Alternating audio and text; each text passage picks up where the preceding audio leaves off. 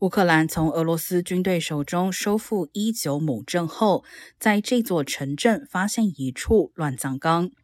地方警官称，发现一处约有四百四十个墓穴的埋葬地点，其中一些人死于枪杀，另一些人死于炮击。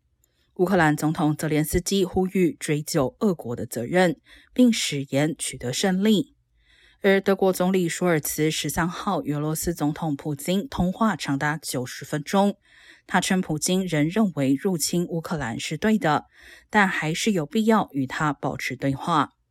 而联合国秘书长古特雷斯与普京十四号通电话后也表示，当前达成和平协议的机会渺茫，现在连停火也遥遥无期。